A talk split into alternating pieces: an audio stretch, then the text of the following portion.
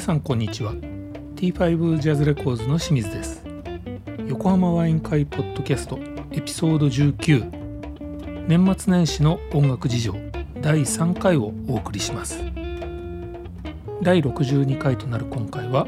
2021から22年にかけての年末年始音楽事情パート3パート3はいよいよ今回のテーマの今年期待のホニャララと抱負について3人それぞれの抱負についてはぜひ本編を聞いてみてくださいねまた最後は本エピソードからスタートしたこのポッドキャストに連動した3人セレクトのプレイリストについても触れています20曲に絞るの難しいなぁなんてぼやいていますがそんなプレイリストについては Twitter アカウント「T5Jazz アンダーバーインク」を覗いてみてくださいワイン片手に最後までごゆっくりお楽しみくださいなんかだいぶ音楽事情からもうどんどんどんどん引っ張ってきちゃったけ どだいぶ音楽と関係ない話してたから大丈夫かな。今年期待のホニャララと抱負はどうでしょうねあ僕ほら抱負でほらあれだから抱負は抱負抱負って何でしたっけっていわう。かん ないそうですね。これわかんない合ってんのか な。あ決意か。心の中に持っている計画決意って書いてある。あ僕だからね、うんあの今年はとにかく MM 再生をやってやろうっていうじゃね。あぜひダブルアームやってほしいな、うん 高いですよ ねアームが。あそうなのあとアームを何かっていうかさっぱりわかんないんです見てても。でもアームの穴はあるってことうん。うんで純正のアームはもう高くて買えないんで それはもうなしで、あそうなのうん、もったいないしあのもったいないからけせっかくだから別のアームの方がいいし、まあ、今ストレストレートなんで、まあ、曲がってるやつがいらないあ SME かなんかの、まあ、でも高いしなんかよくわかんないんで、あわかんないですよね、どうしようかなと思って、ね、ちょっと安いのでいいから変えてみようかなみたいなねそれをちょっとまあ MM だしねうんあのバランスのいい感じで、そうですねそんなに高価じゃなくてもそう全然いいですそよれでね昔のアルバムをき、で LP を聞いてみたいなっていうのがね、楽しいじゃないですか。そうなるほど楽しくなるといいんですけどね、ううんん、いいですね。それですねこうえ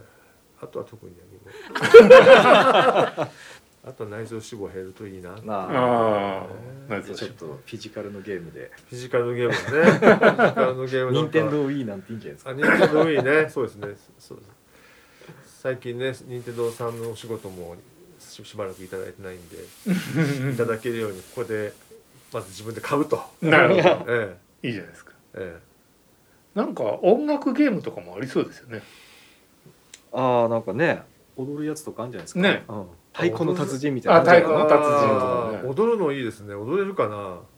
うん全然こう自宅で一人でやってたらね恥ずかしくなくできるからいいんじゃないですか確かに。今やってる姿を想像してます。これも大家さんがやってるんですそれがすごく恥ずかしいなと思いましたけど。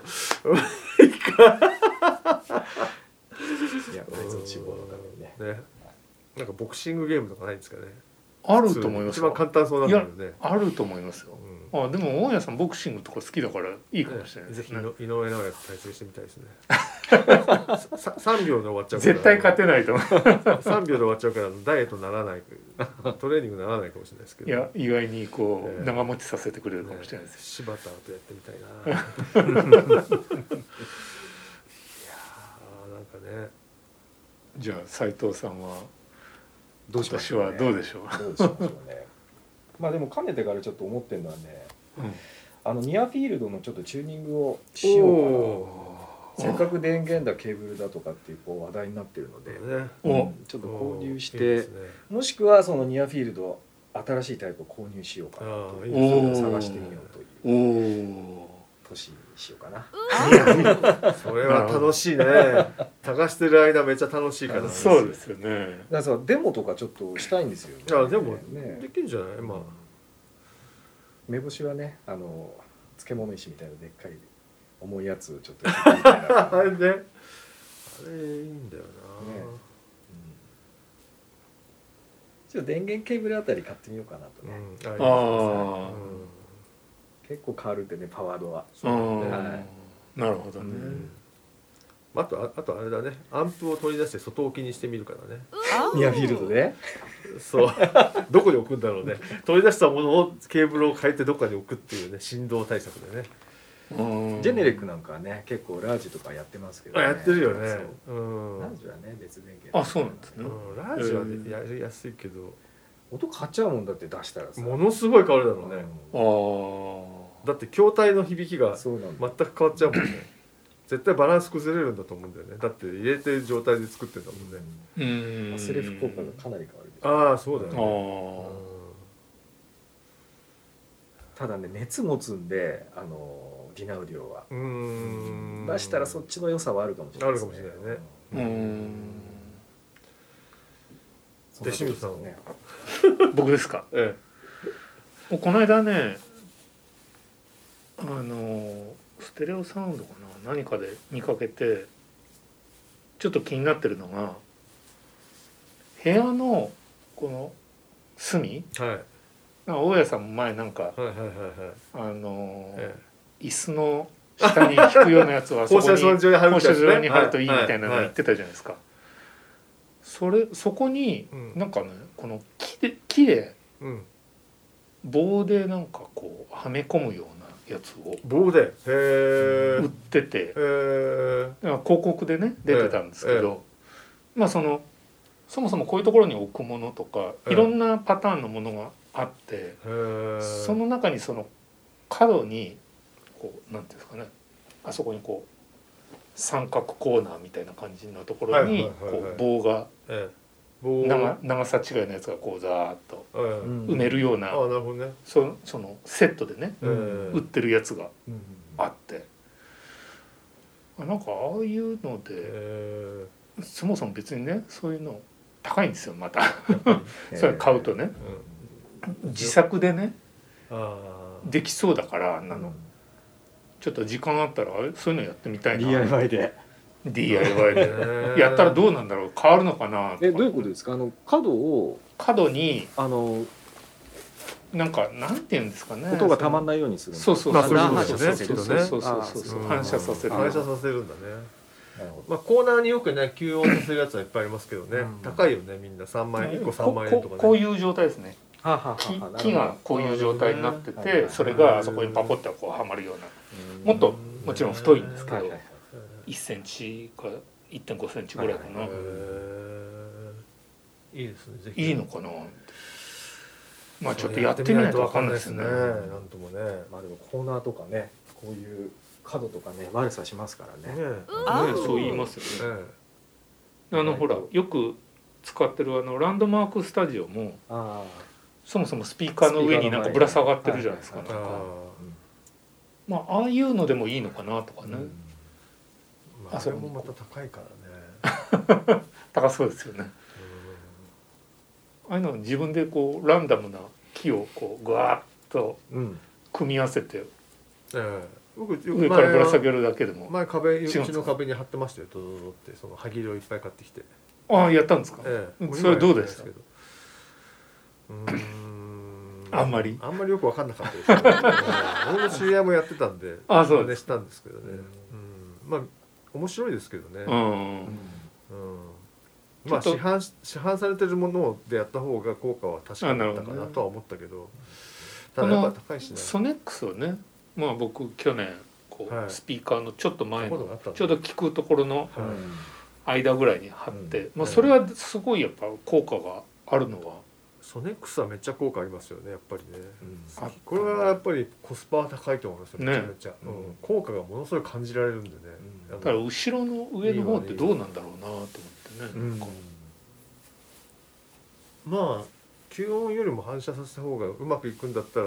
情報量は減らないんでいいとう思そううんですよけどねまあ、なかなかやってみないと分かんないところがあるで分かんないですよねその人それぞれのね、うん部屋の好環み境とも違かうし環境とかいろいろあるんでねそうですよねうんいやなんかそういうね環境、なるほどえ音響ルームチューニンルームグチューニングルームチューニングっていうんですかねいいですねそうですえねそれをちょっといろいろルームチューニングいいですねルームチューニング引っ越したいな俺え引っ越したいうん容積だけは変わんないですからねそうこれがままあたいろいろ無理だまあそのだからね大家さんなんか逆にこう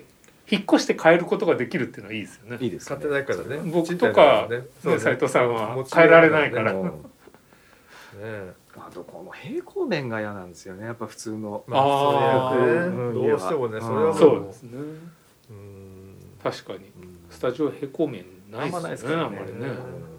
必ず斜めになってますもんね、うん部屋の音って感じになっちゃそううからあーそうねなるほどね、うん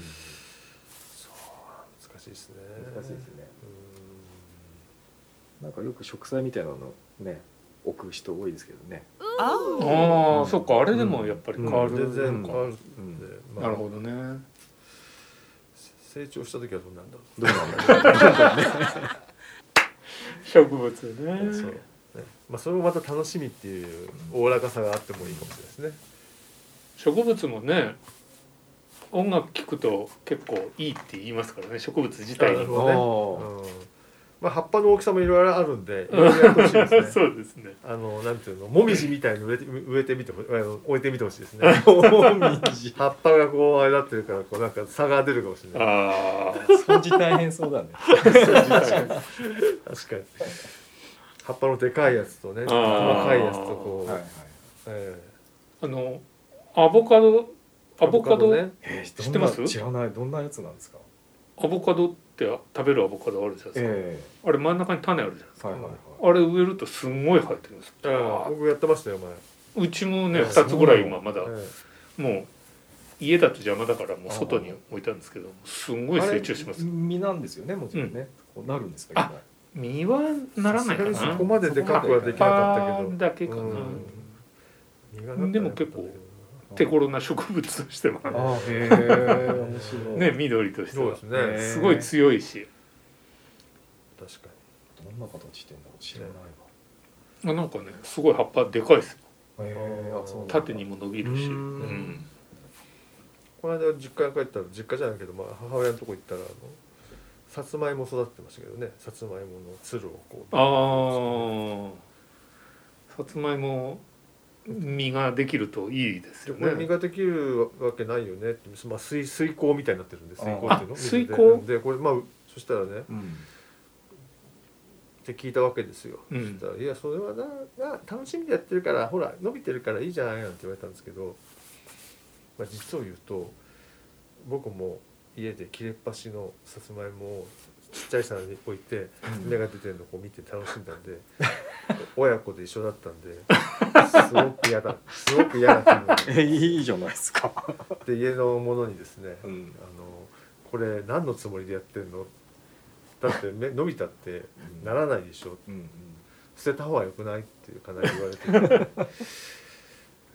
なんかねすごく嫌な 嫌な嫌なものを披露してし まったいやーあなた同じことやって血るじゃないはみたいな血は争え血ないは争えないと思って、もうねそこいもうその瞬間にね、うんお前もうずっ言わとなか黙っ黙ってたから、ねう んとにかくこの話題は早くつ通り過ぎないといけないい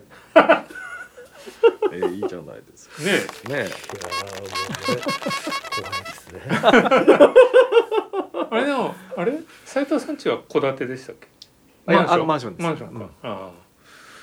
まあやっぱ戸建てだと違いますよね下の土があるとねそうですよねねうんああそうですよね栄養そうのあやれりそうがやだすいねもそううこでだてだったら僕だってあの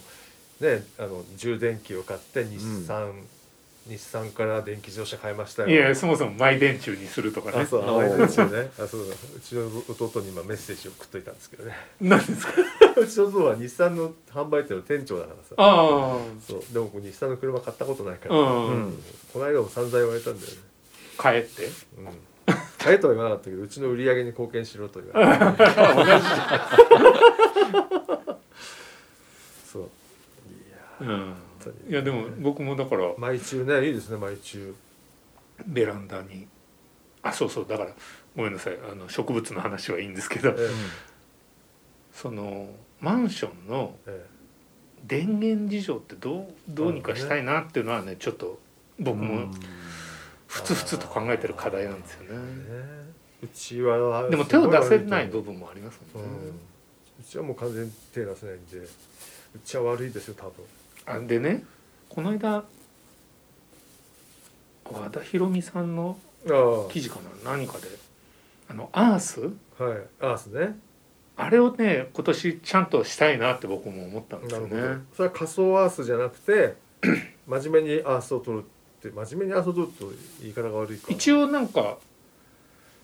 アースのええ線ってマンションもあるじゃないですか、うん必ずそれを利用するってことですそねうそうそうそうそうなるほどそうねまあその方できればお金かかんないからな仮想アース買うとそれだけでもお金かかっちゃうからな仮想アースってのはあるんですかええ、あの木の箱に例えば木の箱に、ああそこに逃がすまあ、いみいたいな、いあの中にいいろんなあのレアメタル系のものがこうやって入っててあーそこにそパこッにと流すんですよ、あねーなうるほどん、なんかすぐいっぱいになっちゃいそうですねそんなのねすごく効くらしいですよでも、聞くんだうんうん高いですよ15万とかするんだよ高っね20万とか、え すごいねー、うんそんなすんだな数万23万だったらアコリバでなんかそういうもう全然違ったなんかまるであの充電器みたいなものに逃がすようなものもありますけどねえー、なんか割とねアースってちゃんとやってないなと思ったあとあれですね瓶に、まあ、こういう、まあ、これペットボトルだけどこういう瓶にあと備長炭とアルミかなんかを入れてそこにこう逃がすとかねそれで逃げるんですか逃げるみたいですようーんいろいろあるんですようーん一瞬やってみようかと思ってちょうどねそれ見たのがコロナの自粛の時だったんでかなりやろうかどうか考えたんですけどねね僕もなんかやめちゃそったの書いた人の記事見ててそっかアースそんな効果あるんだすごいあるみたいですよ、ねうん、真面目に撮ってる人少ないと思いますけどね、ですよね、うん、スタジオでもだってアース使わないことが多いですもんねまあ、そもそもね、うんアース線がちゃんと出てないうん電源ケーブル多いですもんねそうそうですねそうのん3品じゃない三品しじゃないに2芯にしてもうんアース線がついてないないっていうかね、まあ三振だけどアースのとこ折っちゃったりするからねスタジオでもねノイズ出てるとそうねあれが邪魔するっつって、あれはそのスタジオの弱点系の人だったかどっちだかの人に言わせるとやっぱり日本の特に日本の家屋はこういうビルも含めてそんなちゃんとアース取ってないんだってうんううんんうんだからあんまり使っても逆にノイズ出ちゃったりするかからノイズ出たら折った折っちゃっていいよって言われて。うんもう安定させてるようなもんだからまあ確かにあれ3本目があるとあれ不思がっちり議ですよ入るねんででもね機器によって出たり出なかったりねそうだから全然わかんないじゃないうんだからもう前の前のターンテーブルの時はものすごいノイズ出ちゃったんでん一生懸命アース取ってましたけどうんその時どこに逃がしてたっけな割と安易に逃がしたと思いますけどねそうなんうだんさすがにあのよくやるあのなんていうのその水道管みたいに逃がしたりはしなかった ちょっと場所が遠いんでねそこまで引っ張ることはできなかったなるほどねうん、でもまあそうですねあそう難しいですねアーストールと本当にノイズあ逆にノイズ出ちゃってすることもあることもあるしなるほどねうん、えちょっと意外に俺は奥が深いんですよねあとまあうちにある本にねアース線10種類聞き比べっていうのもありましたよ Oh. だー、アーースだね線の聞き方10種類聞き比べました、えそんな単線とかもね入ってましてちゃんとあそうえーだってそれただ単に、ね、無酸素道路逃がすだけのところでそ音の本質とう、うん、そんな変わるのかな変わるんですよ逃げ具合が違うってことじゃあでしょうね多分ねそういうことですよねえ伝わるスピードとか、ね、りょ スピードの量が違うのかねやっぱりいや感染音の方が音早いはのそかっなちは行ってないですよね音自体はこれもねノイズが取れるって話ですよねだからねノイズが取れやっるってことですぱよりね、ええだからもうぜひ今年行くんであればそこま で最終的には、ええちょっと一個だけねあのできるもんならやってみたいのは家のブレーカーをオーディオ系とあー家電系と分けたいなとあ思ーって分けると思うとそれはそれできないのかなやっぱり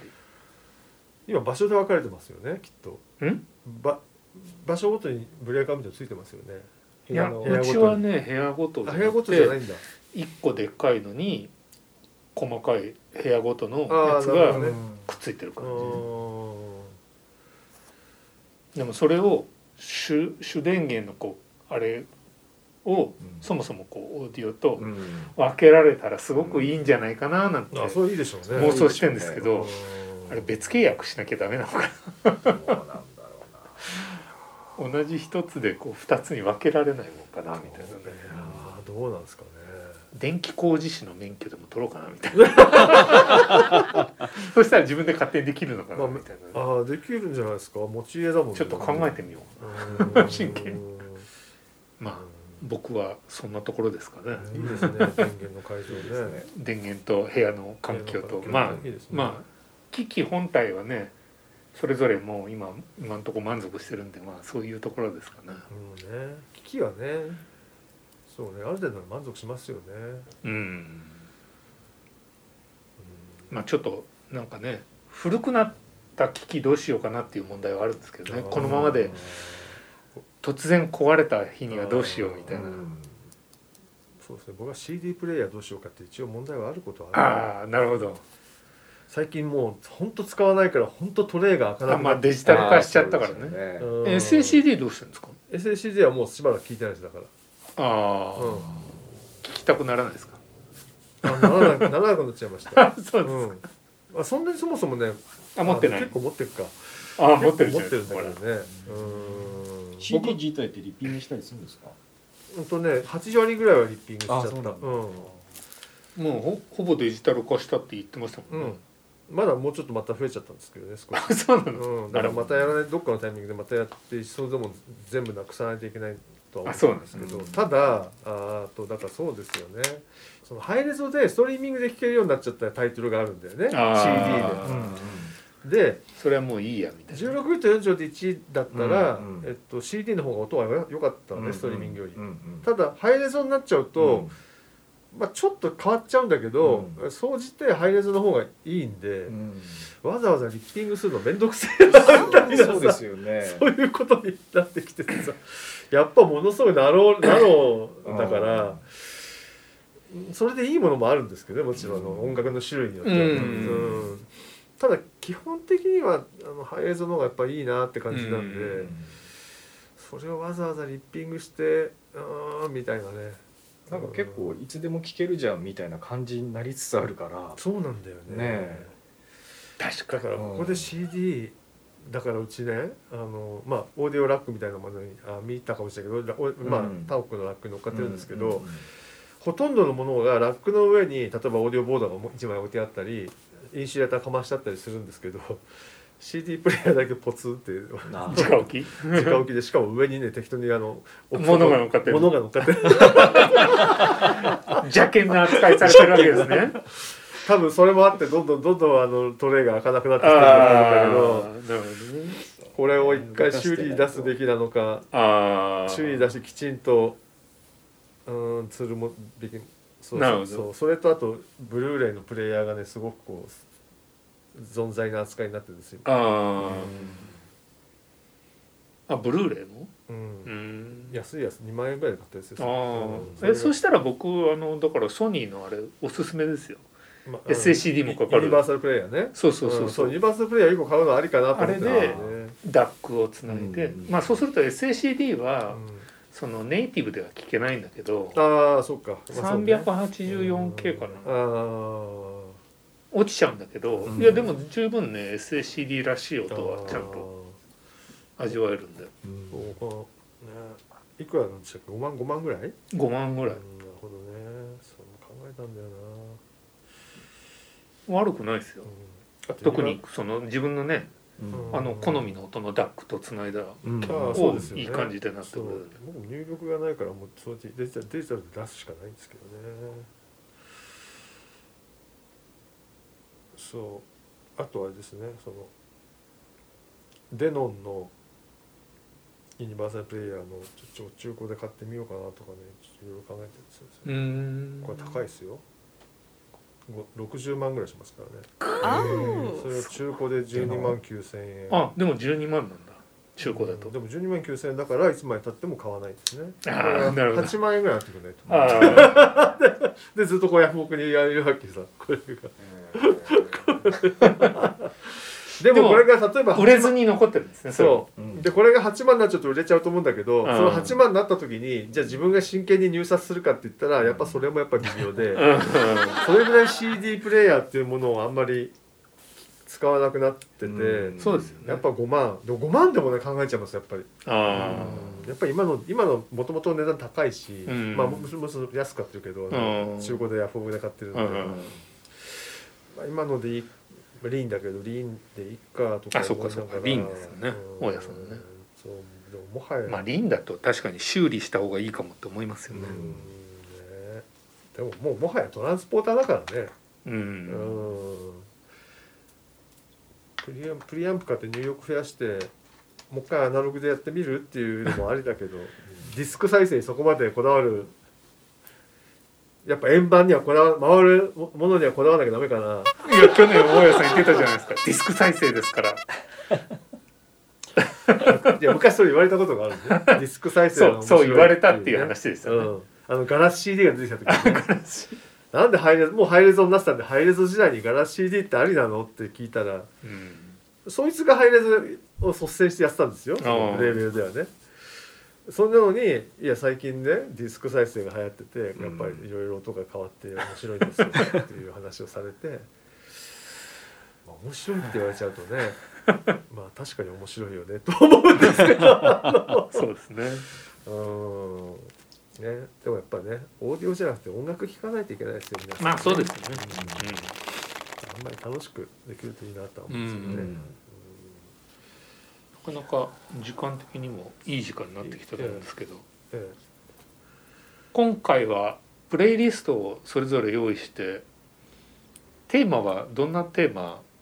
えテーマはまもあう適当でいいじゃないですか適当でええ、そうしないと今からテーマ決められると僕も作っちゃったんでもう一いやそ作らのなきゃ大家さんが作ったテーマはあそれは個人的なやつだからやっぱりいろいろあっていいんじゃないですかあ個人的なテーマええ、年末聴いたやつでも全然いいと思いますうよ、ん、うんなるほどなるほど、うんレコーディングエンジニアが年末何聴いてるのか聞きたいああですなるほどあなんかドライブの時に聞くとうかんなんとかっつってたから、そうそうそうなんかドライブ用に作っちゃいままあした全ねなるほど然それでいいじゃないですかね、うんもう各々全然違って問題ないと思いますああわかりましたうんじゃあそれを今回はおまけとしてプレイリストを公開するということでええ、僕はもう先走っちゃったんで僕が MM で聞きたいはいはいはい音源をストリーミングで聞くっていうなんかよくわかんない、ちなるほどなるほどあそういうことですねょっとねじれたあねじれなるほどねじれたプレイリストあなそんうですそけうどかそうかそういうプレイリストですよね、ええはいええ本当はねあのいやいそわゆるのそれをね紹介してほしかったんんですそれを今ここでこう紹介してほしかあ紹ったはいああそういう意味でああ本当あいいんですいいんです、う中身はいいんです中身はいい中身は聞いてのお楽しみあ聞いたことあるんですはいけはいはどねええ本当はね一ジャンル一ジャン MM ルでにこう聞きたい固音めたかっ楽たのんでねすけどねはい一ジャンルに固めるとすごい色気がなかったんでああ若干ちょっうとんピュピュピュピュって入ってますちょっと幅広くしてええ、20曲にするってね大変ですよ20曲に37とかですよ僕じゃあはい20曲縛りにしましょうあかあそうしますねわ、かりましたでもすごい大変だけどすごいあいいですあけどの全然偏るんだよね偏るっていうか、うん薄偏るんだよ偏らせるとなんか逆にあんまり伝わりにくくて広げるには少なくてあまあ少ないんですよやっぱ30曲ぐらいだとね楽なんだよーねあああなるほどねーやっぱなんかちょっとマイブームみたいなのあるじゃないですか、うん久々に聞いてなんか今きヘビロテみたいなあーそんなのをちょっと僕マ持イって出たのあ全然いいじゃでんねそうなんですよ今のマイブーム作りたいね、うんなんか久々にあなんか街でかかっててなんか聞いちゃったみたいないいねあ映り画まですよね流れてて、うんなんかそれ入れちゃったみただいっなてマライア・キャリーなんでしょそうなんですよそれがだからあのさっきのゲームのやつあウィああそれでかかってたんですそかうそれでかかってたんですよへマライア・キャリーね俺もあんま聞いたことなくて、いやびっくりしておうまいねやっぱうねん当時持ってなかったんですけどあ ーマライア・キャリーなんてそうなんいや今か聞くとすごいなんかいやうまいですよなんだかんだ言ってうんあだあってとこの間あ僕もねうん聞いてびっくりしたのが、うんセリーヌ・ディオンあーはいはいは声でかそほうでらすよね映画そう映画がちょうど今やってんでしょああそうそうそあうそうそうセリーそヌうそディオンうセリーヌディオンねううんんうんうい、んうん、なんかラジオ聞いてたら、はいは14歳か15歳の時い、にうんオーディション受けってんですよねうんその時の歌声っていうのがうんやっててあーもう全然変わんないのもへうえ完成されててあもあめっちゃうまくてあーすごいですねただああね当時はなんか英語ができなかったからうんフランス語で歌ってるんですけど、うんうんあーそうなんだすごいんですよへーあそうなんびっくりへえ14歳でこんな歌えるんだとああそうすごいですねやっぱりね昔から声量あったんですねじゃあね すごいなうんセリーヌ・ジョンとマイケル・ボルトンは声が出かそうああーーマイケル・ボルトンマイケルもでかそうだねすごいそうなんか目の前で歌われたらすごいすごい痛そうだマイケル・ボルトンマイケル・ボルトンと元気なんですかね元気なんですか最近はもう全く聞かなけいけど引退しちゃったんですかね歌手に引退なんかないのかなうんそうなんだけど引退宣言したのはトニー・ベネットですよねあーああそうまあ、あの人も90いくつ、まあまあうんいくらなんでもねやっぱ歌もねいろいろ今年はそんな感じでうんまちょたっとね1年間えうえん LR ひっくり返ってやつマイペースでねやっていきましょやってみましょうう なるほどあそれこそほらだから Spotify と両方やったら楽しそうじゃないです か比 べであ聞き比べだねくらいね なるほどね あれ違うみあたいなれ違うみたいなやつかなる ほどうん大変だなそれ大変ですよやってみようはいじゃあそんな感じではいよろしくお願いします。じゃありがとうございました。よろしくお願いしますお疲れ様でお疲れ様でし。したた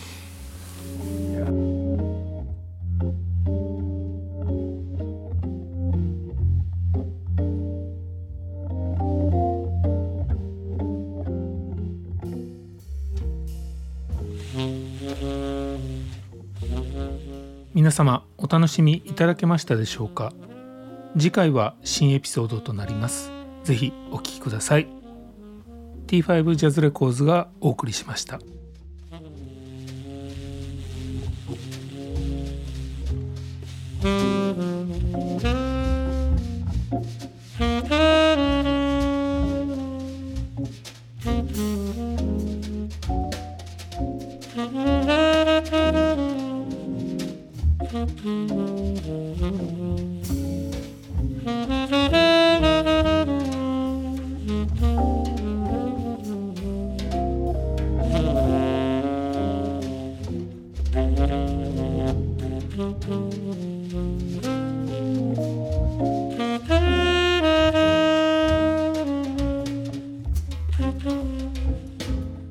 「